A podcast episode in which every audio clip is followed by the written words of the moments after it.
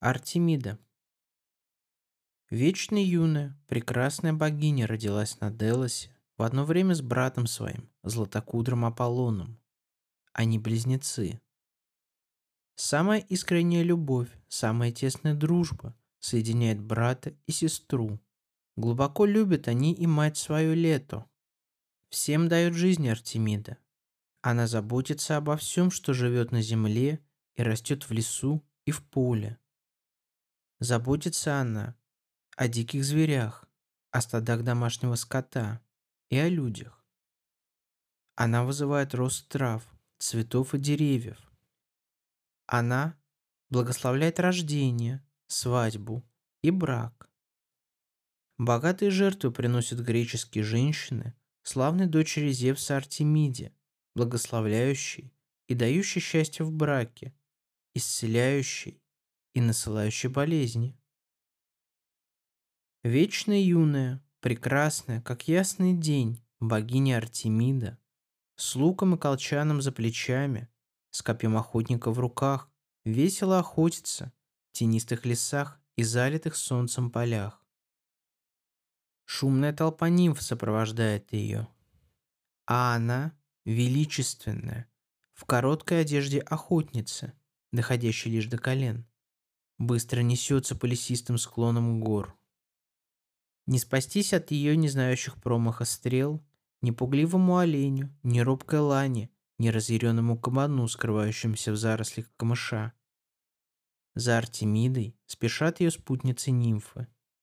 Веселый смех, крики, лай свора собак далеко раздается в горах и отвечает им громкое эхо.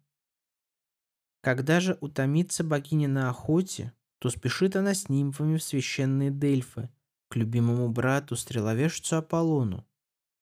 Там отдыхает она. Под божественные звуки золотой кефары Аполлона водит она хороводы с музами и нимфами. Впереди всех идет в хороводе Артемида стройная, прекрасная. Она прекраснее всех нимф и мус, и выше их на целую голову. Любит отдыхать Артемида и в дышащих прохладой, увитых зеленью гротах, вдали от взоров смертных. Горе тому, кто нарушит покой ее. Итак, погиб и юный Актеон, сын Автоной, дочери фиванского царя Кадма.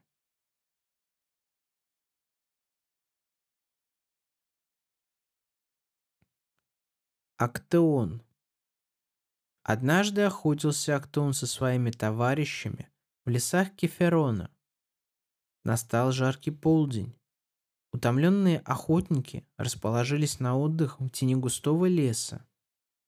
А юный Актеон, отделившись от них, пошел искать прохлады в долинах Кеферона. Вышел он на зеленую цветущую долину Гаргафию, посвященную богине Артемиде.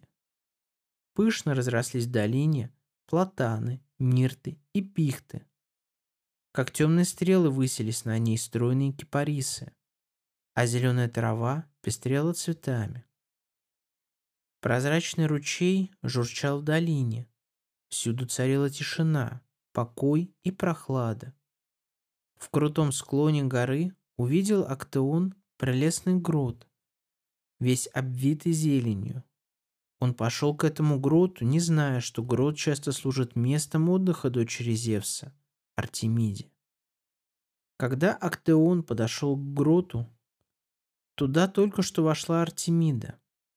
Она отдала лук и стрелы одной из нимф и готовилась к купанию. Нимфы сняли с богини сандалии, волосы завязали узлом и уже хотели идти к ручью зачерпнуть студеной воды, как у входа в грот показался Актеон. Громко вскрикнули нимфы, увидав входящего Актеона. Они окружили Артемиду в попытке скрыть ее от взора смертного, подобно тому, как пурпурным огнем зажигает облака восходящее солнце, так зарделась краской гнева лицо богини. Гневом сверкнули ее очи, и еще прекраснее стала она. Разгневалась на то Артемида, что Актеон нарушил ее покой. В гневе Артемида превратила несчастного Актеона в стройного оленя. Ветвистые рога выросли на голове Актеона. Ноги и руки обратились в ноги оленя. Вытянулась его шея, заострились уши. Пятнистая шерсть покрыла все тело. Пугливый олень обратился в поспешное бегство. Увидел Актеон свое отражение в ручье. Он хотел воскликнуть «О горе!», но нет у него дара речи. Слезы покатились у него из глаз, но из глаз оленя. Лишь разум человека сохранился у него. Что делать ему? Куда бежать? Собаки Актеона почуяли след оленя. Они не узнали своего хозяина и с яростным елаем бросились за ним. Через долины, по ущельям Кеферона, по стремнинам гор, через леса и поля, как ветер несся прекрасный олень, закинув на спину ветвистые рога, а за ним мчались собаки. Все ближе и ближе собаки. Вот они настигли его, и их острые зубы впились в тело несчастного Актеона оленя. Хочет крикнуть Актеон. «О, пощадите, ведь это я, Актеон, ваш хозяин!»